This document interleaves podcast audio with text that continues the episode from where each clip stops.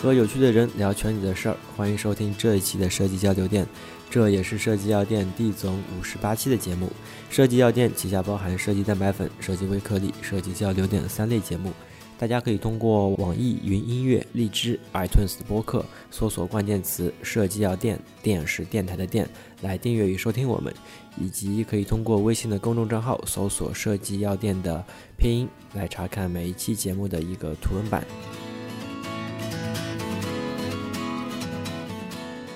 大家在谈及设计作品是否有效的时候，我们有时候会把最终的测评指向于用数据说话。我们如何看待这些用户的反馈数据？设计师又如何依靠用研团队或者数据平台来测评和指导自己的设计或者说创意方向？在一些没有用研团队的公司，设计师又如何使用基础的用研分析思维、分析数据的方法去整理以及验证自己的设计方向？本期我们请到了我们的好朋友，具有多年用研经验，从传统行业到互联网行业都有沉淀的小歪同学，和大家一起来聊一下用研的基本知识。我们对于用研的一些理解可能没有那么专业，所以我们想请小歪先来给我们介绍一下，就是一般的用研的体系或者说这个逻辑结构，他们是怎么去去做的。嗯，好，那我觉得可以从两个方面来讲这个问题。第一个，就从一个完整的用研项目的一个角度，那它通常会涉及到的流程是什么样的？那第二点来说的话，就是用研整个工作在一个。产品的生命周期中扮演一个什么样的角色？它可能是一个微观和宏观两个方面的问题。呃，那从一个单个项目来说的话，因为呃产品所涉及到的需求呢，也是方方面面都可能的。那我们就以产品研发初期它的一个目标人群的定位为例说明一下。那假设我们现在要去做一个 APP 的一个产品，比如说像某一个。FM 的收听的产品，那在这样的情况下的话，一开始，呃，我们会去想一个问题，可能是产品经理这个产品对比现在市面上已有的其他的产品之间会有些什么样的区隔？在这样一个背景的情况下，他也许就可以找到呃对应团团队的这个用研的同学，然后和他去聊一下。那基于他这样一个困惑，我们可能就会设计出一个研究的一个思路。那么针对于这个目标用户。的问题，那我们首先就会去考虑我们要去研究谁，然后再去说我们用什么样的方法来做这个研究，最后的一个产出，我们是希望通过这个研究能够给到产品一些方向性的建议，而并不仅仅是只到达呃用户了解了什么，告诉我们什么的这样一个地步。假设还是以这个目标用户的一个问题，那可能他就会去。呃，了解一下现在市面上的一些竞品，应该类似于喜马拉雅这样的品。那它的核心的用户是些什么样的人？他们对于这些产品会有什么样的，比如说功能点，或者他情感上的一个关联，导致这个用户特别想一直使用这个产品，成为他的忠实用户。那么把这些竞品找到了，他们的受众你也找到了。那我们也会针对他问这些问题，那这个是大概的一个研究的思路。那从方法论来说的话，其实用户研究嘛，就是以用户为基础。那各种各样的方式来寻找用户的这种联系和关联度的这种方式，其实都可以采用。那么从传统的研究行业来说的话，我们会有两种，一种是定性的一个访谈，就好像呃我们一对一的这样的聊天，了解他比较深入的个性化的一些需求。另外一种方式就是用问卷调研的一种方式。主要是量化的去了解，比如说一百个、一千个、一万个用户，这种 FM 的 APP 收听的用户，他们的需求是怎么样的？做一个量化的验证，而避免每一个单个用户的个性化导致的一个差别。所以总结来说的话，基本上就是，呃，确定这个你的需求团队想要解决的问题是什么，然后怎么样去找到对的人去对的用户来了解这些信息。设计出对应的这种研究的问题，然后最后一步就是选择正确的方法。这些东西都做完了以后，你的这些产出大概率上应该能够去帮到这个需求的团队解决他们的商业问题。嗯，哎，你刚才说到了定量和定性啊。我好像以前是听的比较多，比如说是定性，它其实就是像我们这种一对一的一个谈话，可能就是找到一个方向性质，然后再通过一个，比如说是大规模的一个用户的一个调查或者问卷，通过一个量的形式，然后去再佐证一下这个观点是不是正确，可以这么简单理解吗？啊，对。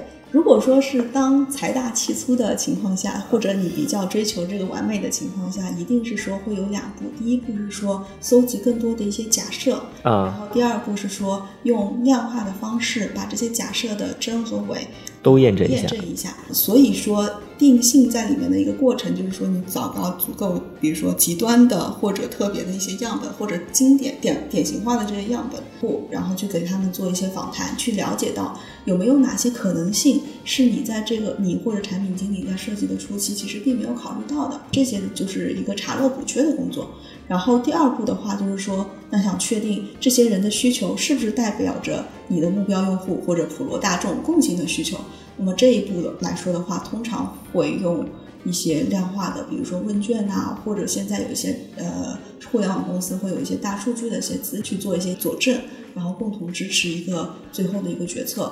嗯，基本上是这样。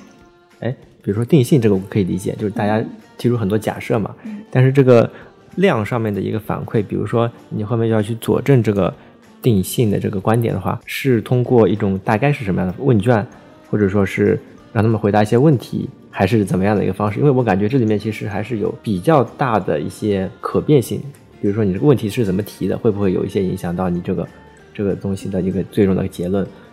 呃，我觉得这里面会有两个两个点，可能需要就是如果未来有设计师朋友们去做这些研究的话，其实第一步就是假设以问卷这种比较传统的定量方式来说明，那它的问卷设计，包括这个题目该怎么问，嗯它的选项该怎么样的设计，都是比较有讲究的。简单一点来说的话，就是说，呃，你作为真正想要了解到这个结论究竟是怎么样的情况下，你需要更加客观公正的去描述一个问题。能不能给我们举个例子？我举一个比较极端的例子，然后说明一下这个情况就好。嗯呃，比如说还是一个收听类的这种节目，嗯嗯那如果是一个比较客观的去问他的一个动机的问题，嗯那我会问的是说，请问你会是在什么样的场景下去收听这个某某某某 APP？嗯然后呃，如果是一种不太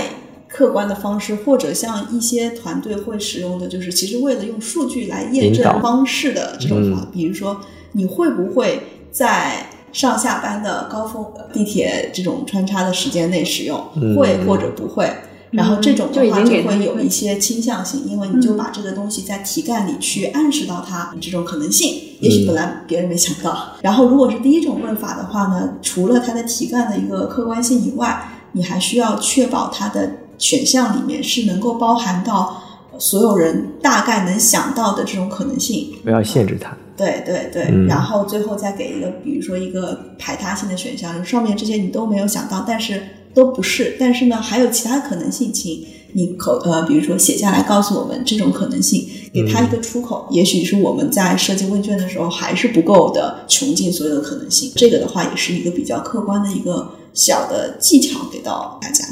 嗯而且有一些数据调研公司啊，是我我自己一个朋友调研公司，通常是怎么用的？然后他说有两种情况，一种情况呢，确实是去分析咱们现在这个产品是否符合用户的需求，然后还有另外一种情况用到这种数据公司的，就是让老板的这个决策合理化，他们也是可以输出一系列的这种数据的，我觉得就是说，因为现在产品很多，产品团队也很多，嗯一定会存在着是说不同的去使用，也不叫使用用眼，应该叫做是使用数据用户数据的这种方式。对包括甚至说我们通过同一份问卷里面问出来的一个用户的一个数据，你通过不一样的展现方式，也可能会带有一些暗示。嗯所以我觉得对于这样的问题来说的话，还是看它的一个使用的场景。比如说，咱们接下来做设计，还是希望能够去往用户的一个需求的一个角度上看。那么我们在使用这些数据做分析，包括做一些量表的时候呢，就肯定是要去反映一个全貌，而不是说可能做一些就是变化这个样子。嗯哎，我问一个问题哈，数据本身它是能够直接呈现出来的，就比如说百分比或者男女的比例或者怎样哈，嗯，但是就我们对于这个数据的分析，有可能会有两种情况，一种情况就是我们分析完，然后大家感觉好像呃我们不做这个调研，也可能能够稍微感知到，嗯，男性用户多还是女性用户多，也能感知到，或者还有一种数据是很容易，但是如何去分析这个东西，好像更能够看出说一个用研团队。对于这块数据分析的一个价值，就是数据本身是数据，但后期的这种分析还是比较难的。嗯，好，两个问题嘛。第一个是说，有一些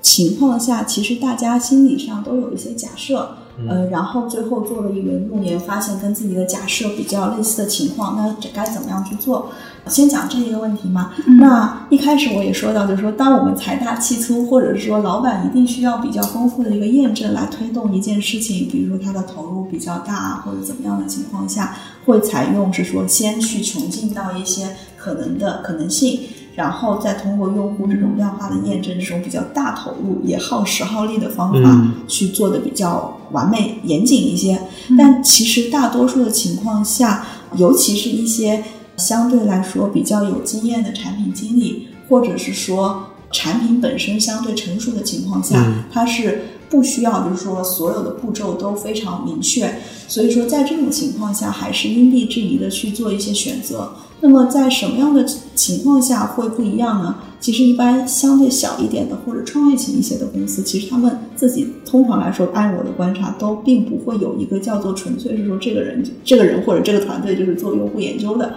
嗯，而是说，比如说产品经理同时兼顾一些做数据分析、做一些用户需求的分析的这种工作。那在这样的情况下，其实根据他们的判断和经验来说，你做一些用户，比如说五个人、十个人的一些访谈。你根据你的经验，其实大概也对这个方向是能够有一个判断。感知哈，是的，是的，这个是一个专业的经验的问题。嗯，对于大的公司来说的话，比如说一个成熟的产品，它已经运营了两年、三年了，它过去的一个数据的表现，其实大家也比较清楚。那么在这样的情况下，是不是还需要呢？其实也是要分开来看。嗯，举个例子来说，像哔哩哔哩这样的一个比较二次元的垂直小，呃，还算是相对是不太。大众化的一群人吧，那这样的一个 app，它如果随着时间的发展，它的用户是不是会有一些变化？嗯，更多的大众化的人群进入了这样一个 app 的使用。或者是说，里面的二次元的用户逐渐的长大，他开始回归，比如正常的工作，工作啊比较繁忙，已经在这块的一个投入会比较少。其实涉及到这种类似于大环境的趋势、人群的迭代这些问题的时候，其实有的时候并没有办法完全的判断清楚。那么在这样的情况下，尽管你对于这群人很熟悉，也许也可以考虑一些方式去叫做实时的监测这些人的一个动态。那么这个也是一些场景是说。嗯，你比较了解这个产品，但是对于未来的发发展方向不太有把握的情况下，可以去考虑的。当然，这个是在大公司的情况下来做的一个事情。第二个问题是关于刚才提到的，对于数据分析这一块该怎么样去做，尤其是那些没有做研究、用户研究经验的这些朋友们，那我会觉得是这样子，就是这一块来说，我会觉得是。属于一种谁都可以去聊天嘛，大家都会，谁都会写那么几条问问卷，但是其中如果说访谈的技巧会不太不太合适，比如说你可能会冒犯了这个用户，嗯，或者是说这个用户觉得跟你聊不到一起去，他可能就不太愿意跟你讲更多相对来说深层次的一些信息。那这种东西，尤其对于那种叫做品牌营销啊。然后做那种感性的那些活动、公益事件这些这样的一些研究目的下，他们会更希望挖掘到一些更深入的一些的洞察和信息。那这块来说会比较难。然后问卷方面也是遇到一样的问题。如果你想要去做一个非常大的，比如人口普查呀，或者是说想要知道当今的，比如说年轻人他们怎么样去看待现在的一些视视觉审美的一些变迁之类的这些东西的话，我觉得就是太难的一些课题了。那我觉得回到大家能够去做的情况下，就是尽量的简化，做一个极简主义。比如说，我就想问几道题，那我就把这几个东西清楚的跟我们的用户讲清楚。这个是我们的一个目的。我们想了解您在这些方面的一些偏好，尽量问一些是与否或者呃 A B C D E 这样的一些选择题，然后而不是问一些比较开放的，需要你多次互动挖掘，然后才能够拼凑出来的一个一个结论。那种的话，相对的难度会更高一些。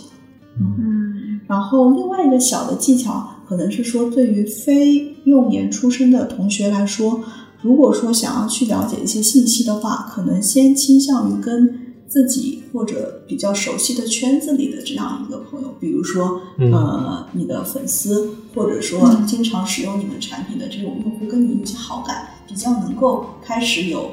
一个话题的一个就是共性的讨论的这样一个人群去沟通。当然，前提还是它是你的你需要解决问题所面临的这个受众啊。嗯那这样的话，可能就是沟通成本上面以及拿到对的信息这个方向上是比较有效的。嗯嗯，嗯还有那个麦当劳之前还有一个是什么代办任务，反正就是一个奶昔的一个调研案例。就一开始的话，他们就是一直在研究这个用户画像，然后这个用户大概是年龄多多多少岁，大概穿着是什么样的，呃，身份是什么，然后看一下这个通过用户的描述去看看他的需求是什么，或者对于奶昔的这个产品的改进有什么帮助。那后来发现这种画像对于奶昔这个产品的帮助不大，后来他们得到了一个对改了一个方向，叫做代办任务方向，就是他去研究这个用户买了奶昔之后他做了什么，就是在早晨买这个奶昔的用户很多都是上班族。就他们买了这个奶昔之后，就马上上车了。在上车的过程中间，然后他可以去吃吃这个奶昔，因为奶昔是稠的，它不容易洒，就是在车里啊或者晃动啊什么都不不容易洒掉，所以他们就选择一个奶昔作为自己的一个路上的一个早餐这样的。然后在傍晚的时候，通常买这个奶昔的，就这个可以解掉，我们慢聊哈。通常买这个奶昔的是给孩子买奶昔的妈妈。就因为这段时间他接小朋友回家，然后又怕小朋友在路上闹腾或者什么的，他有一个零食，零食给这个小朋友，小朋友在路上他就可以吃吃这个奶昔，然后到家然后再煮饭这样子的。那其实这个时候。傍晚的这个销量其实主要是作为孩子的一个零食，然后早晨的这个销量是作为上班族的一个早餐。那这样的两种定位，通过这个代办任务和他买了奶昔之后的这个场景，就可以分析出不同的作用，然后去跟进奶昔的一个配方。早晨的话，它可能就增加一些什么。卡路里还是就营养的成分，然后晚上的话，他们就会减少这个奶昔的这个量，就因为它是作为一个零食，它不充当一个餐餐食，那它就减少这个量，大概就是这么一个调研吧。就是有的时候，比比如说我们通用的画像可能解决不了的问题，它通过另外一个方向或者方法获得了一个答案，这样的。感觉是不是他前面的画像太泛了，但是他没有得出他的洞察呀？嗯，应该是这个这个点，我感觉可能是不是？就是这个是另外的专业，就是有点专业性的问题了。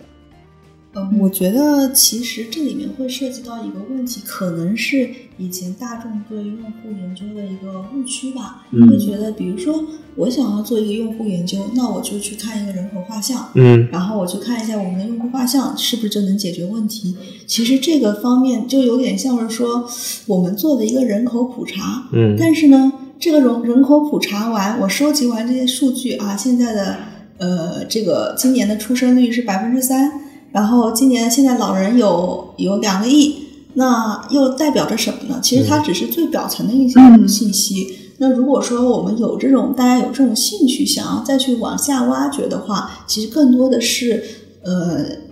我们以前就是专业上会讲的一个叫 connecting the dots，就是把每一个单点连起来。嗯那怎么样去连这些点，其实是比较有这种就是要考虑一一些的地方。就好像刚才麦当劳那个 case 里面，它其实把一个点就是这个用户的画像或者它的销量，跟另外一个点就是说在买这个东西的同时，他们还要完成什么任务，这两个点连起来。这个能够给他得到一个真正的叫洞察，而不是一个表层的数据。嗯那像刚才所说的这个人口普查，那它的一个点有可能，比如说今年的出生率对比去年、前年的出生率，会发现出生率在下降，嗯我们的老龄化在上升。那这个连起来，又可以得到另外一个结论。所以，其实我觉得数据分析更多的还是说，呃，你要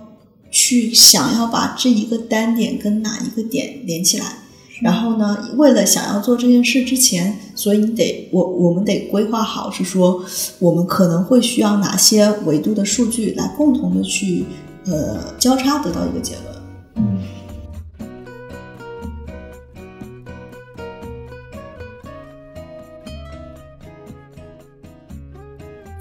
嗯，我发现其实都是在，比如说找对的人，然后我们怎么在和这个对的人去沟通，然后包括一些呃沟通的成本，然后像比如说像刚才像问卷，可能是一种形式。当然，现在技术其实也在迭代啊，我感觉呃，比如说现在的大数据是不是就是呃另外一种，呃比如说问卷是以前的一种方式，然后那大数据可能又是另外一种方式，没准过段时间它又会有一种方式，然后像这种方式上的变化，能不能给我介绍一下？然后我感觉之后对于这部分的这种数据的呃快速的效率的沟通，可能它也是一种用研这边进化的一个一个点。因为其实大数据也被谈了很多很多年了，嗯呃，用大数据做用研，其实我觉得他们之间其实是不在一个层次上的两个事情。嗯呃，大数据其实比如说像一些呃互联网的巨头，像阿里啊、腾讯啊、京东，他们都谈了多少多少年这个大数据，嗯但那个的话，其实更多的是说，呃，利用人家的这样一个数据的资源，去更好的，比如说去挖掘他的一个潜在的目标用户，去精准的定位，然后去帮助他们做一些实质的推荐。比如说我们在淘宝上看到的，呃，这是我个人的观察，啊。淘宝上看到的，人家会有一个叫做给你推荐的页面，嗯。你关呃看过什么样类型的产品，未来的话，你这个推荐页面上的这个产品的 SKU、嗯。就会更多的往那个品类或者那个品牌去靠，其实就是用了。应该是用一些数据的处理的方式嗯。去挖掘到了你过往的这个浏览行为，然后理论上来讲，通过去观察你过往的这个浏览的行为，来给你推荐你可能会更想要获得的一些商品，提高你的这个购物体验和就是流程，嗯应该是这样一个目的。那我们现在如果说是用于做研究的这样一个目的，其实我会觉得它是属于大数据应用中的一个模块，或者是说大家在发展大数据的过程中发现，哎，这个东西还是可以帮助去了解一些用户的洞察，去服务一些其他的目的的。那这一块来说的话，个人会觉得其实发展的并不是特别的平衡。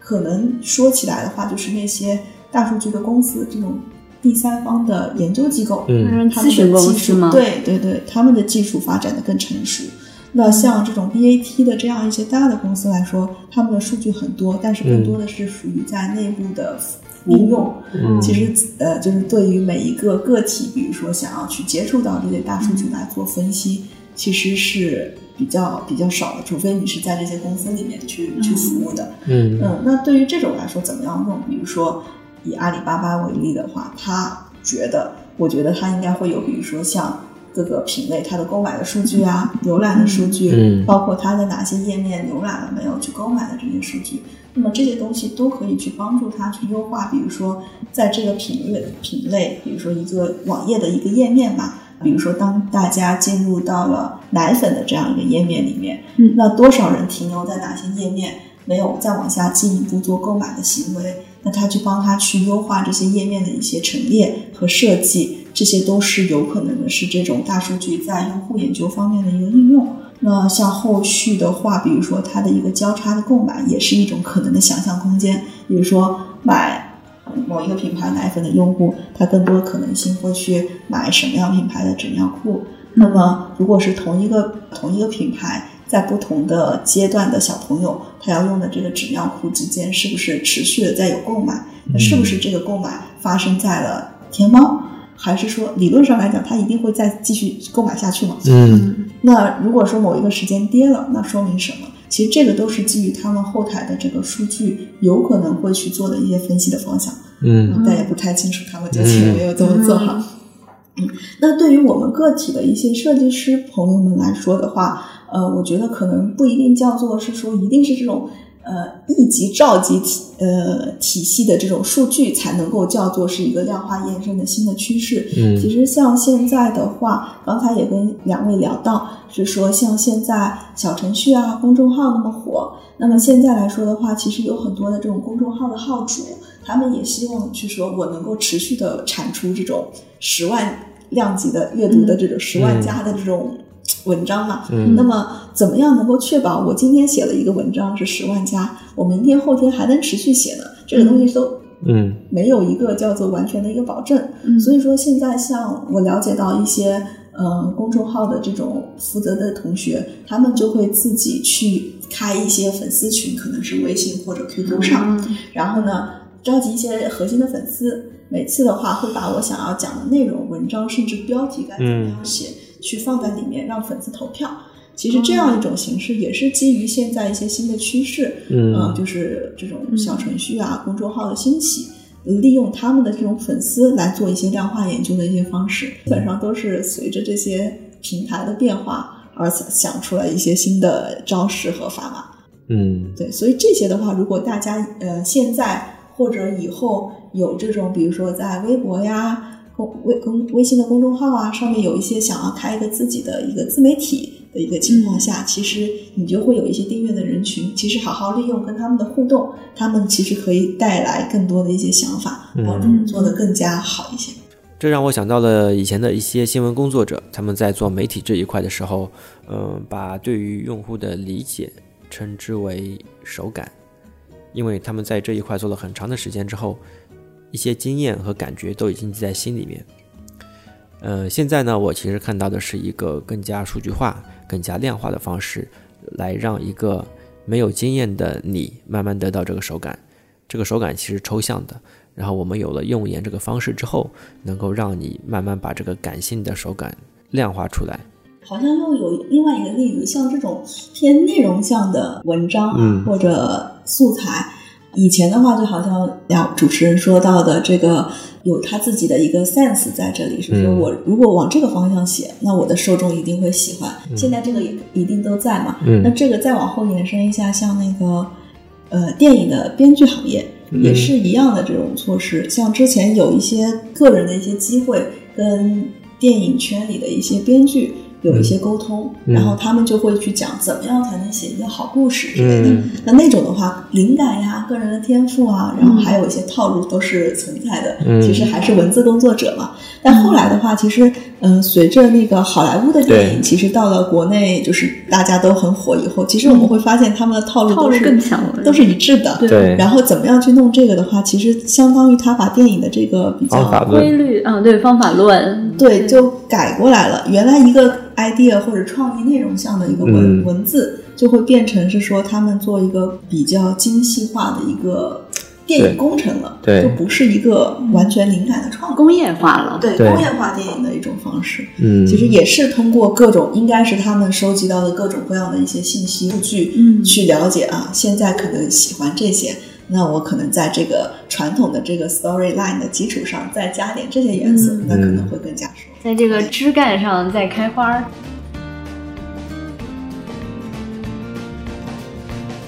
回到另外一个问题哈，比如说没有用研团队支持的这些呃设计师团队，除了他们能够借助一些，比如说朋友啊、周边的人对这个产品的认知之外，他们可以借助的平台，就是开放的数据库有没有？有哪些？呃，是这样的，其实我觉得，就像刚才我们在说的，用研呃基本的一个问题是属于找找人，嗯然后去给他们去拿到他们的一些信息。嗯那其实我们要分两步来走。那如果现在来说，从这种平台或者工具的话，还是有一些比较开源的一些工具。嗯像我自己想想知道的是有类似于问卷星呀、这些，就是一个在网上的一个网站，你就可以在里面自己去撰写一些新的问卷。嗯呃，当然像腾讯、呃百度应该也是有的。也有这样的一些问卷的一个网址，可以在里面去搜索。那它解决的问题就是，你怎么样把自己的一些想法变成一个问卷能够让别人比较容易的去在里面去把自己的想法数据化的这样一个过程。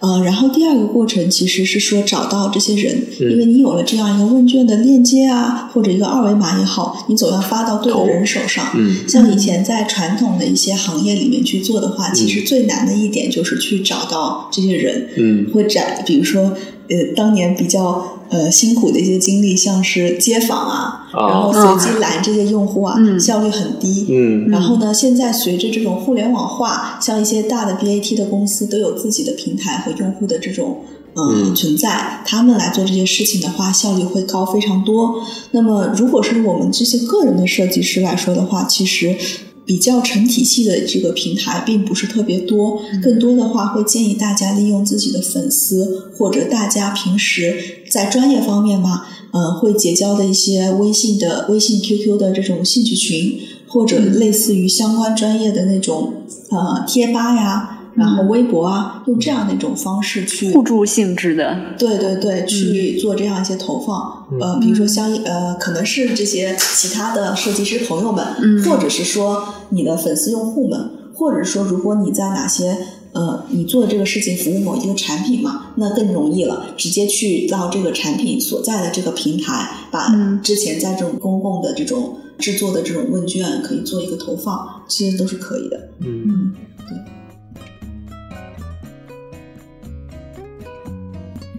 我们就回到我们工作中间啊，就比如说我们的设计跟我们的用研在做呃一个项目的时候，有没有一种就是理想上的一个工作状态？不同的公司和场景不一样。像举个例子，就是不是我自己的一个经历，我有朋友在那个 A P P 的公司做产品经理或者产品运营，嗯，然后他们跟就是设计这块结合的比较多，因为涉及到这种。比如说初期的这种产 A P P 的一个搭建或者它的一个架构，它对于那种交互的设计要求的比较多，可能跟你们这边有部分的一个重合。嗯，那在这个过程中，用研给他们的帮助，因为他的需求是这个样子的，所以就是帮助他去看，那这个用户对怎么样的界面来说，它的一个适用性会更强。那可能做一些这样的一个呃模拟的这样一个测试。简单来说，比如说邀请哎。呃，咱们的主持人来这里体验一下我们三个 version 的那个 A P P 的页面，然后看一下就是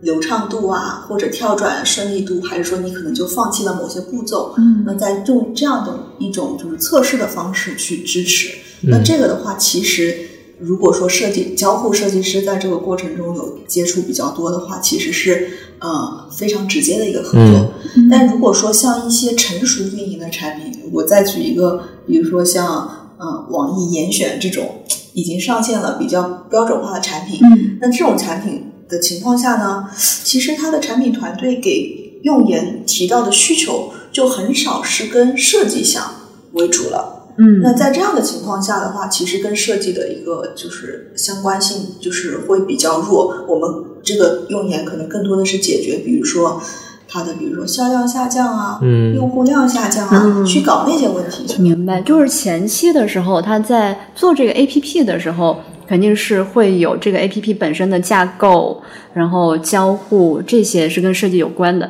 然后到成熟之后，它其实是产品已经进入了一个运营期，它的。重点用研的方向，它其实就在于这个运营，就不在于这个产品了。嗯，还有一种可能一个特例就是说，在比如说哈，某一个时期，它要做一个很大的改版。假设哈，一个产品，它想把它的主的色调、它的 logo 和整个宣传的呃素材全部改掉。嗯，好像我记得之前网易。游戏的时候，一五年的那会儿改叫“游戏热爱者”的一个 slogan，这种对于这个产品来，呃，不是产品，这个业务团队是一个非常大的变革的时候，我觉得这种事情的情况下，它的宣传素材啊、设计的内容什么的这一块，应该也是用研和这个设计应该比较紧密的地方。嗯，是因为它的用户的群体有变化吗？品牌调性要从刷新的时候，对，然后这个品牌调性反映在具体的设计的素材或者它的创意的过程中，也需要验证，就是品牌需要验证，设计也要验证。那么正好就着用户的这样一个同一个人群，就一起把这个从从策略到执行的全过程做一个用户的一个研究和探索。那这个好像跟我们现在设计师场景会相对比较接近一点，因为咱们上半段提到的那个部分，更多的是从产品和一个大的格局角度出发去说。那这个场景我自己是能对应上的，就这个方面还有没有什么更多的一些方法论啊，或者说大概的流程啊什么的，可以细化的，我们可以聊一聊。呃，我觉得像以前在传统行业里面的话，也会有一些经验，跟这个设计师可能叫创意创意设计的这种团队，嗯，去有一些合作。那他们这种合作方式，举个例子，现在有一个运动健身品牌，假设他想要做一个一个 campaign，嗯，比如说在十一的这个阶段，或者是说中秋的这个阶段，要去做一轮大的推广，那么究竟他该推广去讲什么样的？东西讲什么内容对，然后最后这个推广落地到，比如说它在电商网站上的一个呈现的一个形式，它的这个图片和它的这个 slogan 是怎么样的？嗯，然后呢，它在这个微信上可能要搞一个 H 五，嗯那这个 H 五究竟应该是是怎么样的？最后还要再落地到，那人家看了这个 H 五会有一个转化吧？嗯，那是收集他们的信息呢，还是说？让他们直接从这儿跳转到京东、淘宝、天猫上呢，还是他们想要去把他们变成公众号的会员等等的这些地方？就是说这一个全流程，那这个过程中，我觉得设计和创意的这个团队应该参与度比较高。那像以往的一个经验，就是在那种典型的研究研究公司的这样一个背景下的话。我们首先接到了这样一个品牌，那应该是品牌经理做这个市场营销这个方向的人提出来的这样一个需求。那么我们会去找到一些用户，做一些 ideation 的 workshop。那么流程上简单来说，就是招一些非常典型的这个品牌或者擅长做运动的这些方向的一个用户，去聊他们怎么样去看待这个品牌，看待他们的这个运动这些某一个场合，比如说这次是中秋。那跟中秋有没有什么关系？是给父母，呃，送一份运动健身的礼物呢，还是说希望阖家团圆以后一起去登山、跑步什么的？这些场景都可以做一些发散。那么在这个 workshop 上面的话，会有设计师、创意，然后品牌品牌经理，然后研究的同学都在一起去跟用户做这种亲密的近距离的接触。那么结束以后的话，他们会用户走了。然后呢，这些同事还是会留下来，那一起去脑报是说，那么基基于用户讲到的这些点，哪些是让他们兴奋的，哪些是让他们觉得有一些情感上可能还，比如说有点遗憾啊、内疚啊等等的各种各样可能的方向，会去想一些洞察的 insight，然后把这个东西转化成一个做这个这轮 campaign 的一个 idea。嗯。然后这个 idea 确定了以后，像刚才所说的那些流程啊，怎么样去做这个 H 五的设设创意的方向也要定。那么这个就是一个一个简单的 case 来说明，其实在这种活动上反而就是大家的一个参与度会比较高。嗯，那应用在如果是一些独立设计师或者一些个人设计师的一个角度上来说的话，其实我觉得就好像一开始提到的，呃。不用搞这些形式，那更多的是说把相关对的人，你们这个团队里负责不同的人招到了，找到一起，然后去找一些典型的用户，哪怕做两个、三个的这样一些访谈，然后做一些想法的一些创意的迸发，也是蛮好的一个事情。其实找到了对的这个用户以后，其实其他东西都是水到渠成的事情。嗯，因为我我们是在这个场景底下的，就会有比较明显的感觉。在我最早去做设计的时候，早期的时候还不够成熟的时候啊，可能在其他公司的时候，基本上在一次营销事件里面，我们都是出一个。类型的主视觉宣传的素材，去面向微信用户也好，或者说电商平台也好，就是都是用同一个类型的。当我们有了这种调研的时候，我们就可以把这种场景去做了区隔。就比如说，在微信端是什么样的，在电商端是什么样的，或者说这个部分是要求这些用户，就像那个小歪说的，转换成会员，还是转换成。购买，这些都是有不同的诉求。当有了这种不同的场景和诉求之后，我们就可以回头再来看一下自己的这个设计是不是满足这些场景和这些不同的诉求。嗯嗯嗯，其实我感觉，呃，一开始参与的程度啊，其实就取决于你这个设计做的好坏。如果你前面的那些信息都不了解到，也就很难去做你的一个设计方向。呃，也正是由于你一开始参与了前面的前期的一个方向认同了之后，你对你的设计才会有一个判断，就是什么时候是该用这个素材，或者你这个时候的设计是应该是怎么做。然后这全是取决于你一开始初期的一些分类或者说是目标，而不只是你一个设计师坐在这里就是看一些好的优秀案例，拍脑门儿。或者凭个人的一个主观的一个喜好就能做出一个好的设计来的。没准你能做出一个美的设计，但是对于这个这个项目来说，你可能就不是那么适合。对，所以我感觉这里其实它比较像的是一个就是评价的一个标准。然后我们参与这么多呢，只是为了嗯统一这个维度，让所有的这个项目的参与者都统一这个维度去进行一个执行。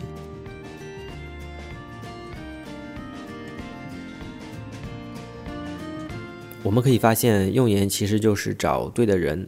呃，用正确的方式问正确的问题。但是随着我们新技术的不断出现，用研的工作方法其实也在不断的优化。从早期传统行业的街头访谈，到现在移动时代下数字化的一个用户，所以能不能也给我们展望一下之后用研有没有什么新的发展方向，或者有没有什么新的可能？我会觉得，就是说，其实未来的一个方方向应该是说。呃，用户研究嘛，嗯它还是基于对用户的这样一个挖掘和分析的一个工作。其实未来应该是说，用户的需求和他们的痛点会越来越被大众所关注到，大家都会在意是说，如果说我能够去更加符合用户的需求，我的产品也好，我的设计也好，会越来越受到大众的一个欢迎。这里有一个前提，就是说。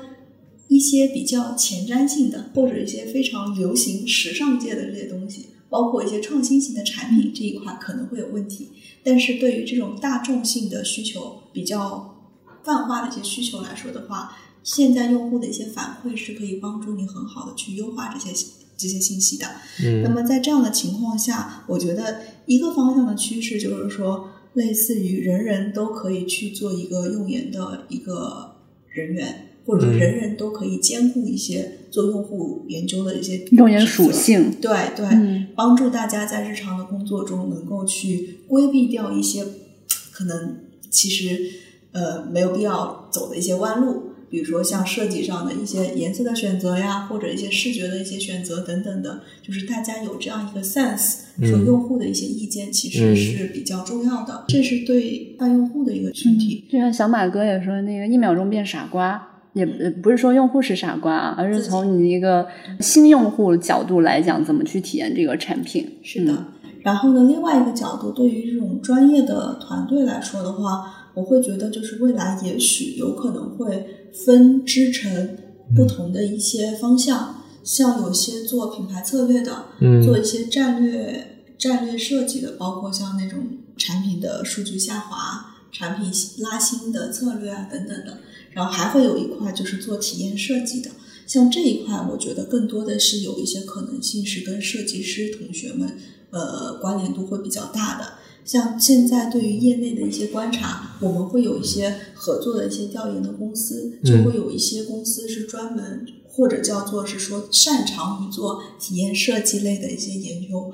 类似于用眼动仪去了解用户他的眼光目光是往这个页面的哪些方面去聚焦，包括是用一些脑电的手段去看用户看到什么样的东西的时候，他会比较有这种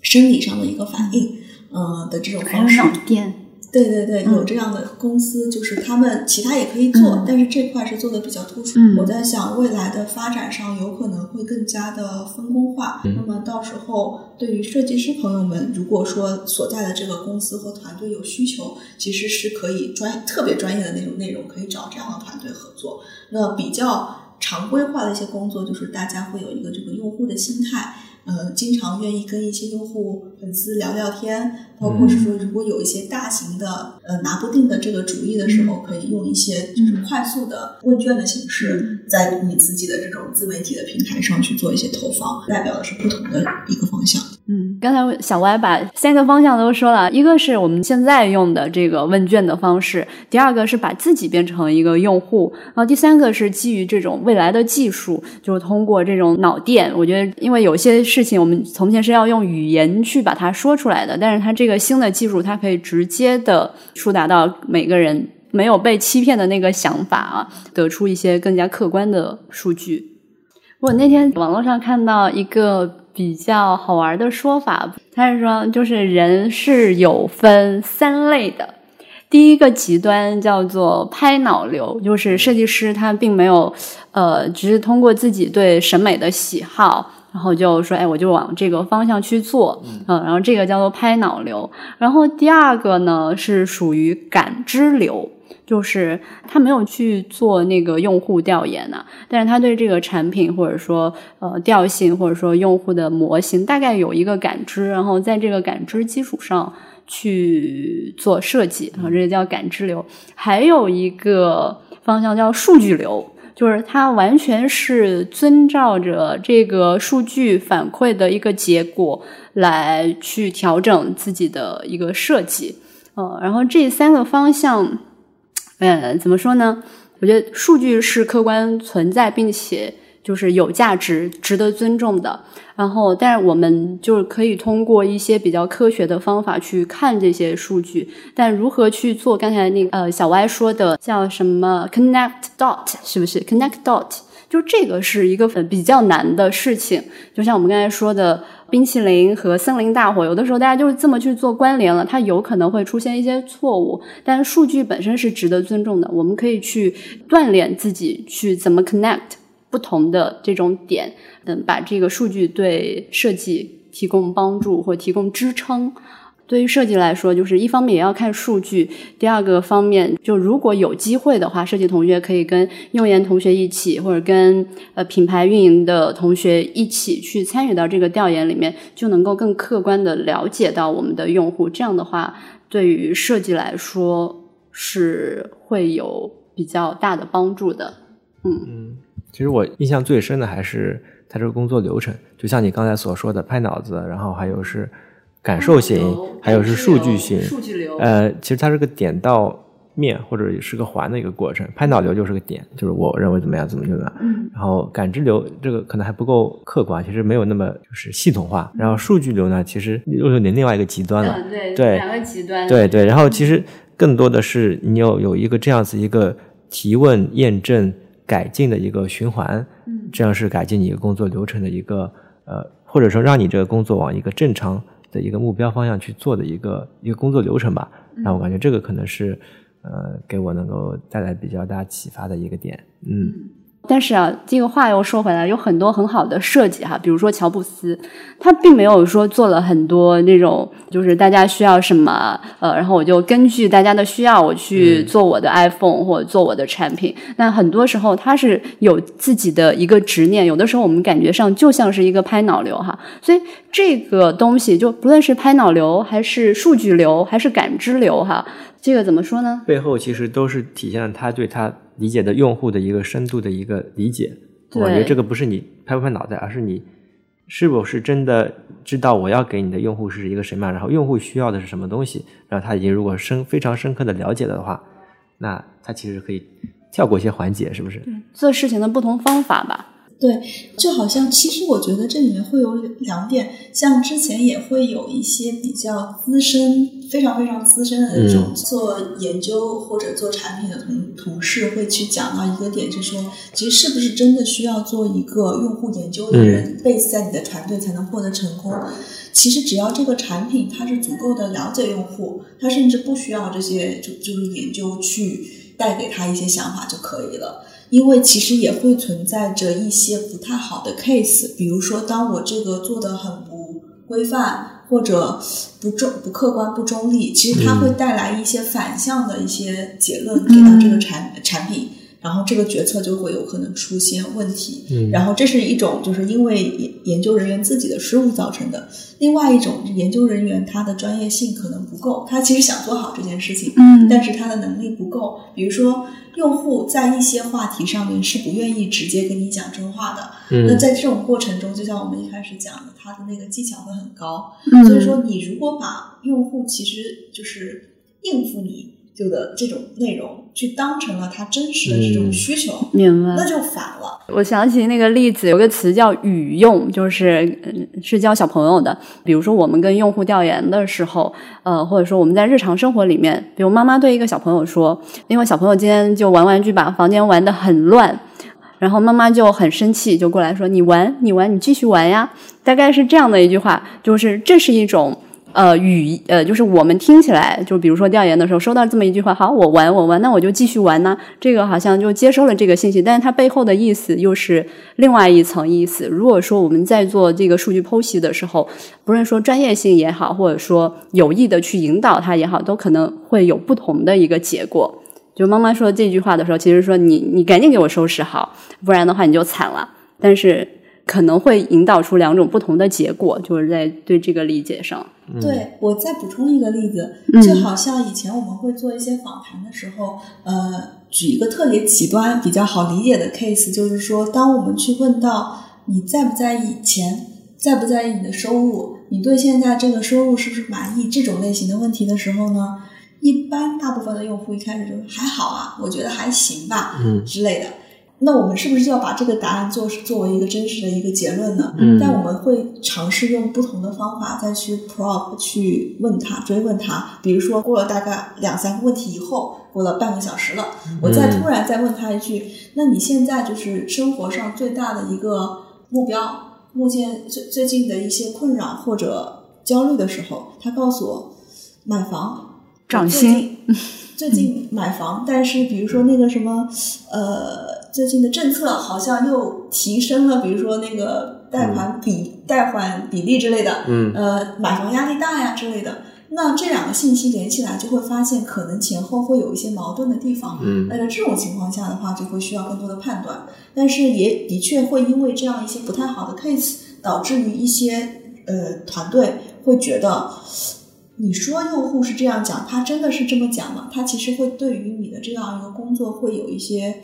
质疑，或者说感觉跟我我的理解不一样。那在这个过程中，其实更多的是一个权衡。研究的人员要做好自己的嗯正、正确的这样工作，嗯同时也要跟这个合作团队有更好的一个配合，否则类似于这样一些，比如说。呃，类似于伟大的乔布斯他的这个想法，嗯是不是当时你真的去问一个用户，你想不想要一个触屏手机？嗯你这样问他，他肯定告诉你触屏手机是什么，嗯我不需要。但是这个不代表他是他是没有这样一个认知水平的，嗯所以说其实怎么样去问这些问题也很重要。对，这特别让我想到了，呃，有可能会碰到的一些 问卷时候的一些问题，他就会直接问他你喜欢这个颜色吗？或者你喜欢什么样式吗？然后他就真的去按这个方式做。所以这个问题的提问以及你这个就不是你光问就可以的，嗯这里面其实还是有一个逻辑，嗯这样的一个顺序在里对面，。我觉得就是用研的结果和这个数据，我们或者看到的数据，可以作为一个参考。有时候你盲目的相信，或者说用户的一个结果，我感觉有些时候可能是决策者的一个不负责，或者说是、或者专业性不够这样子的一、一个现象。嗯这好像回到刚才说的数据的处理。对其实我们做一个调研，它也就是一个数据的来源。嗯那你应该是跟不同的数据的来源做一个匹配，是不是？你的认知也可能就是代表是一种输入的这种数据。嗯那么之间交错来看的话，其实你能发现更多的信息，而不要就是完全的依赖于一份问卷，因为你不太清楚这个问卷是谁设计的，这个访谈做的是不是专业。这里面的话，其实可能错的这个信息也是非常有可能性的。这也有赖于我们各自不同专业的发展。一个是技术上也会发展，还有个个人对于这个数据分析的这种专业性也会发展，然后以后这些力量就可以一起回回头去帮助产品或帮助设计师去更好的去设计自己产品。嗯，这期就非常感谢小歪同学跟我们分享这么多。大家可以通过网易云音乐、荔枝、iTunes 的播客搜索关键词“设计药店”，电是电台的电，来订阅与收听我们，以及可以通过微信的公众账号搜索“设计药店”的拼音来查看每一期节目的一个图文版。嗯，好，谢谢大家，谢谢大家，嗯拜拜拜拜。